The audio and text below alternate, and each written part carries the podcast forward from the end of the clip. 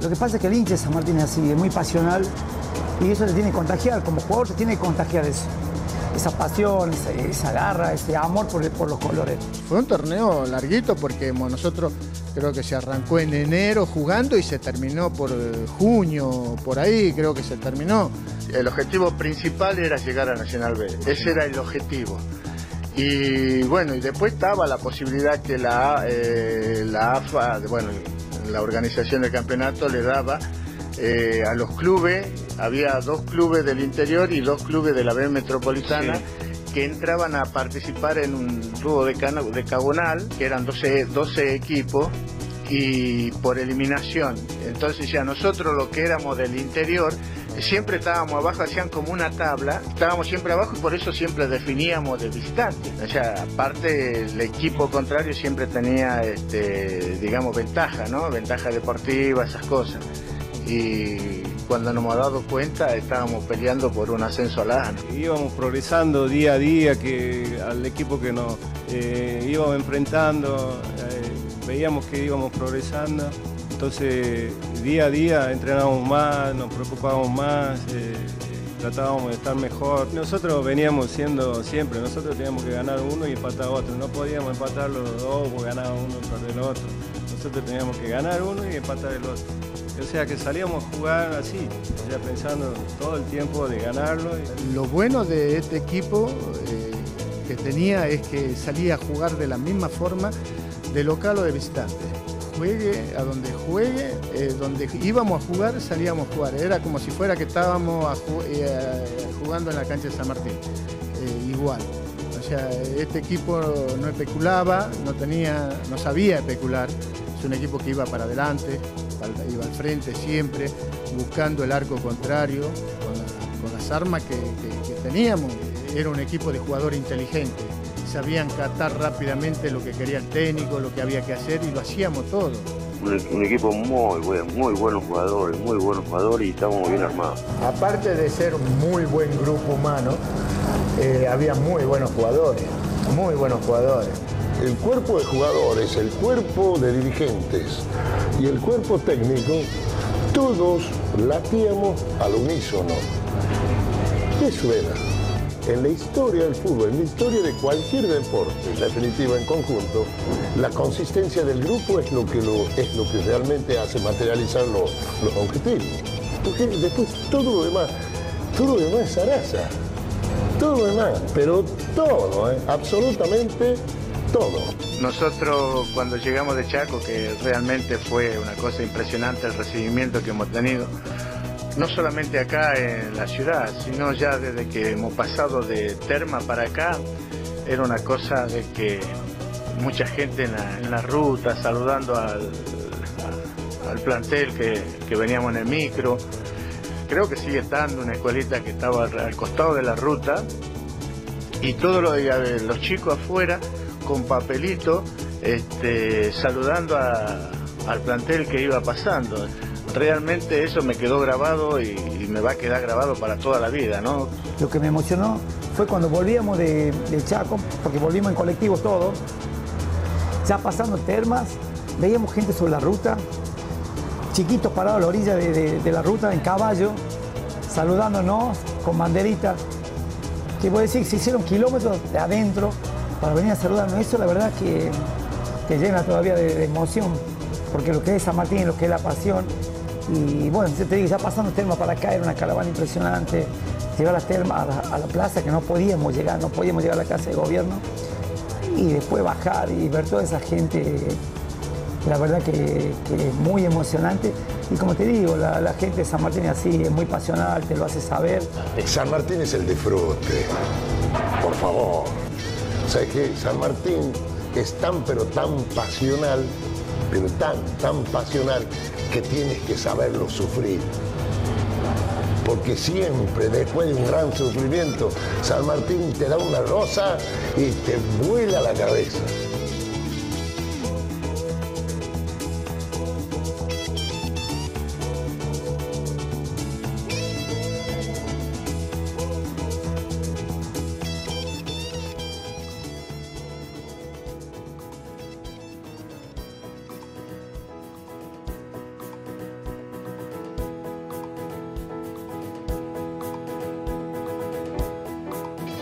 Ricardo Luis Troitinio, Jorge Orlando López, José Humberto Noriega, algunos nombres de aquella gesta sanmartiniana.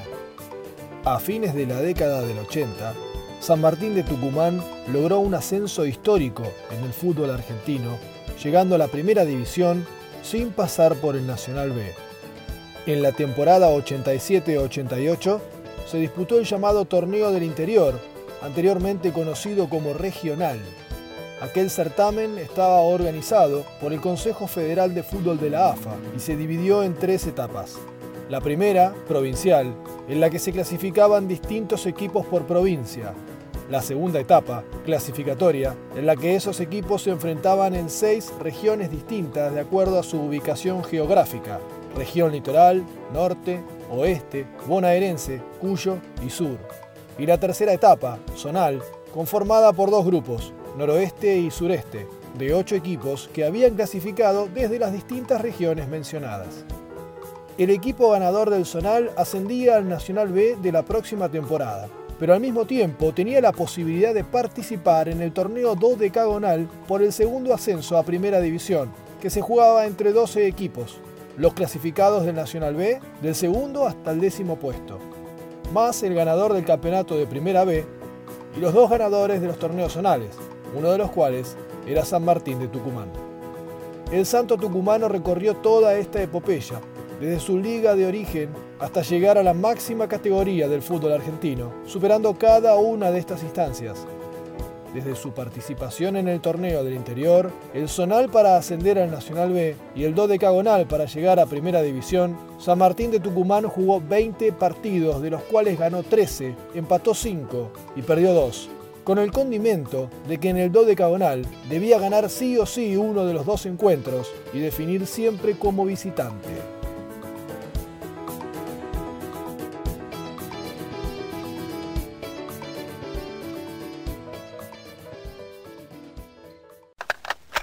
Y ya se cambiaron las formas de juego, pero en esa época era un sistema a nivel AFA en donde desde el torneo local era una utopía pretender llegar en un solo año competitivamente a Primera A, que gracias a Dios se dio como única vez y que nunca más va a volver a ser porque se cambiaron las formas de juego.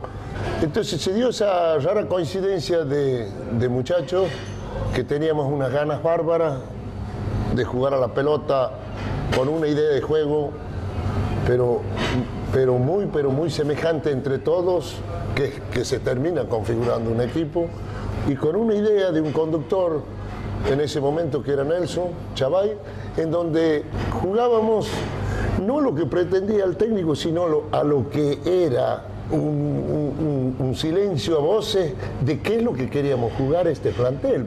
Nos sentíamos seguros, nos sentíamos este, capaces y eso tiene que ver mucho el técnico porque eh, le tenés que hacer sentir al jugador que es importante y que estás para grandes logros y no sentirte menos que nadie nunca. Porque en definitiva si íbamos a hablar de los planteos tácticos, nosotros jugábamos lo que sentíamos. El Monito Campo y Jorgito López, nosotros éramos los tres de adelante, pero nosotros tres lo que teníamos era entrega, era garra, íbamos los tres tenemos que correr todos de adelante, nos pedían un chavay nos pedía eso y nosotros lo hacíamos, no dejábamos salir a jugar y jugábamos así de visitante y de local. Y lógicamente con la, por supuesto, con la sabiduría de un conductor, de un cuerpo técnico, estaba también Carlos Roldán, interpretaron perfectamente a lo que el grupo pretendía jugar y ellos nos guiaban para que nosotros desarrollemos ese juego. Eso es lo que se dio. Y lógicamente la presencia, la compañía y el estadio permanente de lo que es esa, esa cuestión, ese fervor, esa, esa injundia, o sea, ese sentimiento profundo de la, hinchada. Recorrimos el país, jugamos prácticamente 59 partidos desde la liga local hasta obtener el ascenso en Chaco Forever.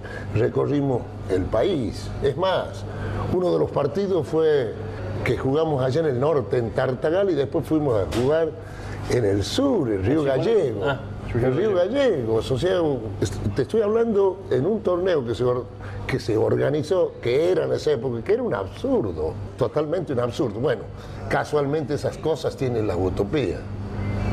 uno, las utopías uno va y las encaras y las afronta, casualmente, ¿con qué? Con, por sobre todas las cosas, con la fe indeclinable y por sobre todas las cosas con una, con, una, con una firmeza porque si no era imposible llevarlo a cabo todo este torneo y llegar a esa instancia que es a la primera. Eso fue más o menos el desarrollo.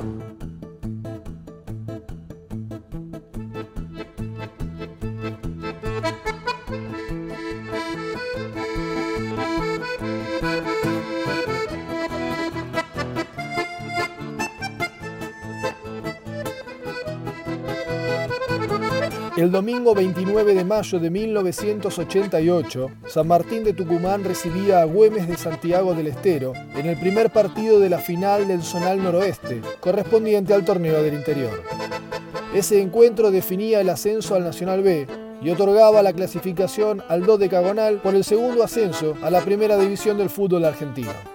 En aquel encuentro, el Santo Tucumano goleó 5 a 1 al equipo santiagueño, con tantos de Jorge López en dos oportunidades, Ricardo Troitinio, José Campos y Juan Carlos Daza. El partido de vuelta tuvo lugar el domingo 5 de junio de aquel año y fue victoria de Güemes por 1 a 0. La diferencia obtenida en Tucumán fue suficiente para que el conjunto dirigido por Nelson Chavay se clasificara como ganador del Zonal Noroeste. Alfredo Santiago Juárez, uno de los referentes de aquel equipo, recuerda esa final a dos partidos. Recuerdo muy puntualmente la final, que jugamos con Güemes. Comenzamos perdiendo 1 a 0, pero después ganamos, dimos vuelta el resultado y, ganamos 5 a 1. Era difícil que dieran vuelta el resultado Güemes. Bueno, fuimos a Santiago y, bueno, y perdimos allá 1 a 0 que fue el único partido que perdimos eh, en, esa parte de, los ida y vuelta que, nos, llevó, nos llevaron al Nacional primero sin haber participado en el Nacional y después los otros que nos llevó a primera división. ¿no? Ruiz cerca de la pelota, el terreno no es el más apto para, para el fútbol, toma carrera el capitán, tiró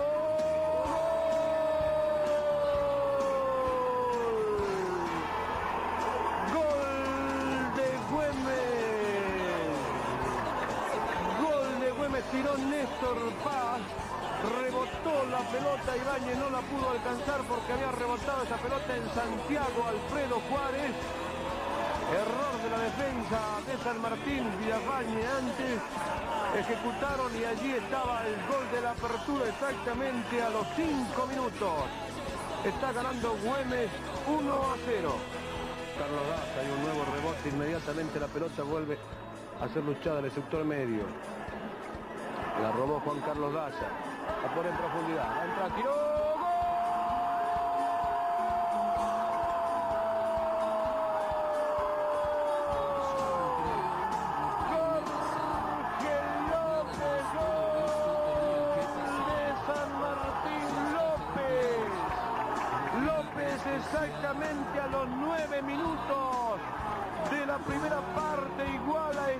Partido. Jorge López entrando por la izquierda, ganó en velocidad y puso ahora San Martín 1.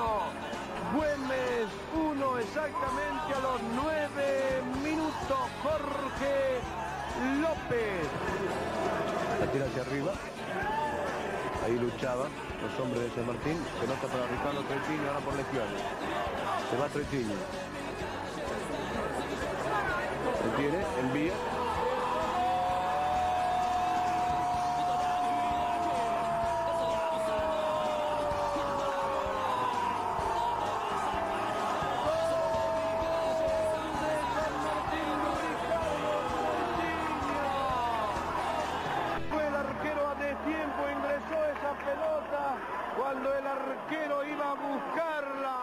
La pelota hizo una rara circunferencia, posiblemente por el estado del campo, ingresó y ahora San Martín está ganando por 2 a 1. Chatarreta. Hacia adentro.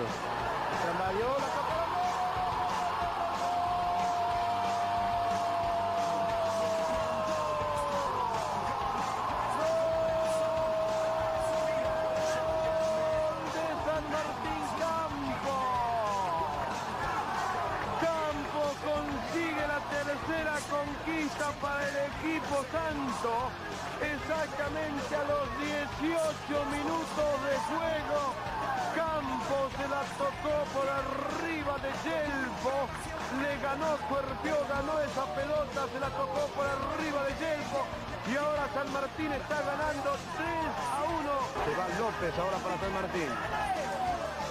Campos se cruzó y se la lleva por la derecha ahora. Chazarreta, tiró Chazarreta, rebotó.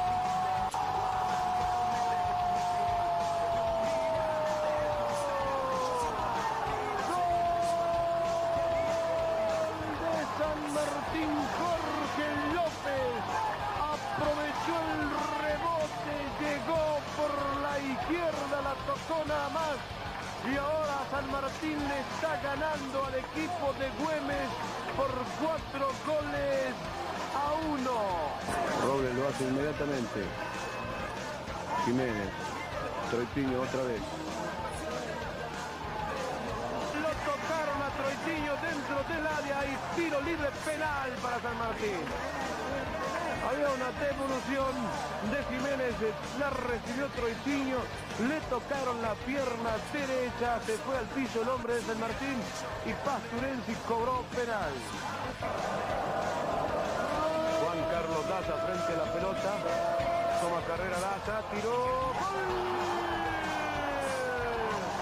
Gol de San Martín, Juan Carlos Taza de tiro libre penal y el partido se pone con este gol 5 para San Martín, 1 para Güemes, exactamente a los 9 minutos de la segunda parte. Recibimiento que le tributan los simpatizantes de este equipo que se trasladaron hasta la provincia de Santiago del Estero para acompañarlo en esta instancia decisiva.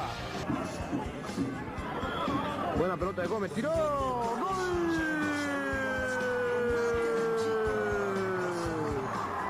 Gol de Güemes, Ramón Gómez.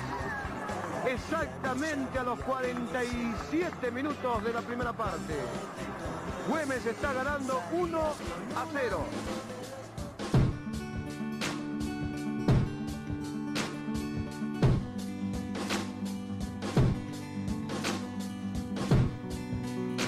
Después de superar a Tigre, Chipoletti y Quilmes, San Martín llegaba a una nueva final, tal vez la más importante de su historia hasta ese momento. Estaba a 180 minutos de lograr el pasaje a la máxima categoría del fútbol argentino, sin jugar en Nacional B.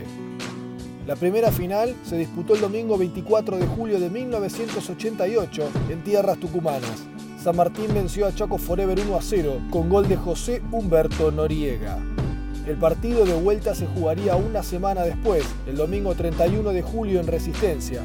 El Santo hacía historia, venciendo a Chaco Forever 2 a 0 con tantos del Capo Noriega y Jorge López.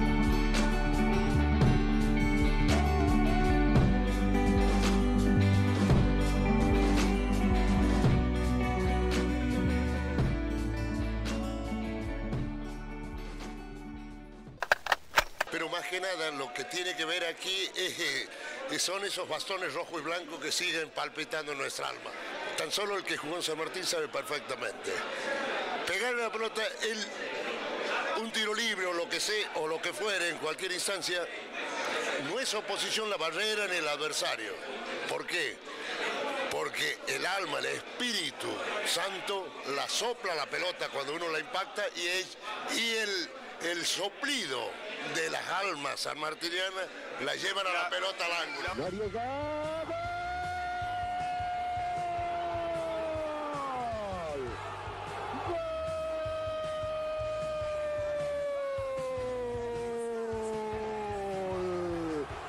de San Martín. José Humberto Noriega. Les habíamos anticipado el punto ideal para el santiagueño que la coloca como con la mano. La estirada de Merlo que no llega. Canal 8 de Tucumán y comenzó el partido. La pelota sobre la derecha. Atención para Noriega. ¡Gol!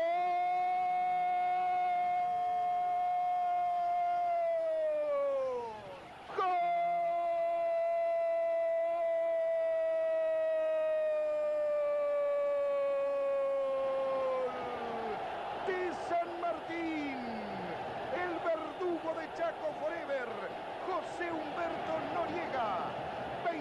ocho minutos del primer tiempo. San Martín está clasificándose para el ascenso a la categoría superior. San Martín 1, Chaco Forever 0. López, López que se va por el medio, sigue López, Campos, López, atención López que queda solo, está habilitado. López, de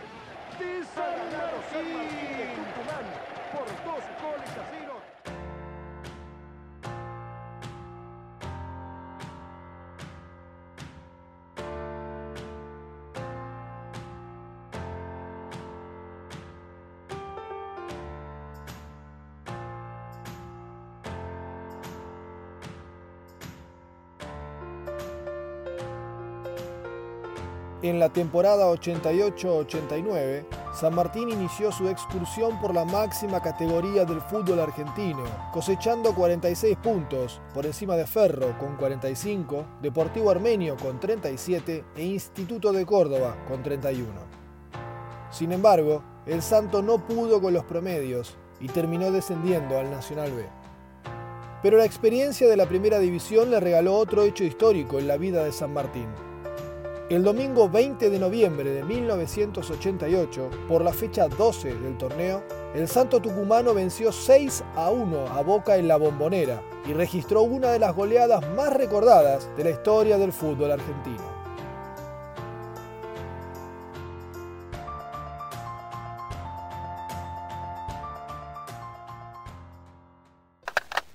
Yo creo que todo jugador entra a la cancha con la confianza de, poder, de, que uno lo puede ganar al partido, más allá del rival que sea.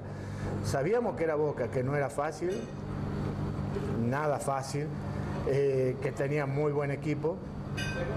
Eh, entonces nosotros también confiábamos en, nuestras en nuestras posibilidades. Y había un buen equipo. Nosotros en, eh, en ese, en ese partido eh, estaba un Jacinto Roldán, eh, estaba un Troitiño, un Vidal González que se le abrió el arco.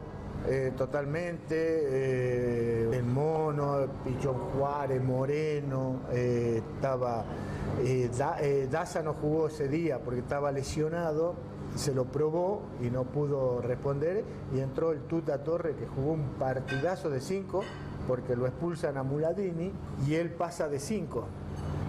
Pasa el Tuta Torre a jugar de 5 y jugó un partidazo, la verdad. Para mí, más allá, por supuesto, ya de los goles que hizo Vidal González, que hizo 2-3, después Unari, que hizo 2, este, que jugaron muy, muy bien, pero el Tuta se comió la cancha ese día. Y bueno, o sea, después nos encontramos, o sea, nosotros, hasta nosotros, bueno, por ahí dentro del campo de juego, cuando veíamos que íbamos ganando, qué sé yo, 2 a 0, 3 a 0, 4 a 0, y veíamos, por supuesto, o sea, queríamos hacer, llegó un momento que ya después del 5 a 0, todos querían hacer goles. Torres, ¿cómo se define este equipo de San Martín? Mira, es un equipo que intenta jugar bien al fútbol, que ha mejorado mucho, que, que ya no le teme tanto a los rivales y que es un rival difícil para cualquiera. Hay que esperarlo a Boca. No, nosotros vamos a hacer el fútbol nuestro, por supuesto, teniendo precauciones, pero San Martín va a jugarlo de igual a igual. La formación de los equipos comenzando con el local, Boca Juniors. Lo hace con Navarro Montoya en el arco número 2, Simón 3, Rabina 4, Cuchufo 5, Marangoni 6, Tavares 7, Graciani 8, Carrizo 9, Perazo 10, Hoyos número 11, Jorge Comas, el técnico José Omar Pastoriza. Y el equipo tucumano, Horacio. Yelpo en el arco número 2, Moreno 3, Unali 4, Mario Jiménez 5, Musladini 6, Alfredo Juárez número 7, Troitinho 8, Torres 9, Vidal González 10, Roldán número 11, López, el técnico Nelson Chavay. Muy bien, muchas gracias. El señor Pasturensi, Luis Pasturensi, el árbitro del partido. Lo buscan todo el tiempo a Vidal, cayó y marcó penal. Penal, penal, penal que favorece a San Martín de Tucumán, sin dudar Pasturensi. Atención a López. López que le pega a López. ¡López! De Tucumán, López de penal. Vidal 1 a 0. Minutos finales de la primera etapa. Gana San Martín 1 a 0 con un gol de penal. Picando al medio está Troitiño. Largo esto, vale, vale, vale, vale. Atención que llega el 3, atención el 3 que le quiere pegar, vale, le pegó. ¡Gol! ¡Gol! Lunari se la clavó, gol de San Martín. ¡Qué golazo! Le clavó 2 a 0. Viene larga de Torres, pica otra vez Vidal González, casi ganando la posición, le pega Navarro, Vidal que toca, pegó el palo, gol, gol de San Martín Vidal González otra vez, 3 a 0 en el segundo tiempo. Bueno, otra vez. Se va el hombre solito, solito, solito para pegarle. Un remate, se va al arquero y gol. ¡Gol! Otra vez Vidal González, gol de San Martín de Tucumán, 4 a 0 solito Vidal González le aseguró. Ahí vienen otra vez. Toque buscando al medio. Entra solo Vidal. Le pega. Y la clavó. La clavó. ¡Gol! Otra vez Vidal González. ¡Gol! De San Martín de Tucumán. 5 a 0. ¡Qué golazo hizo! Se acerca Jarabina. Acomoda para la zurda. Tiro adentro Jarabina. El remate y gol. Golazo de Perazo. Se pone ahora 5 a 1. Perazo asegurando cortito. 5 a 1 tocando, reteniendo con Tuitinho. Toque adentro, llegó el Moreno, el arquero y gol. Gol de San Martín de Tucumán. 6 a 1 este partido no se puede creer. Final ganó 6 a 1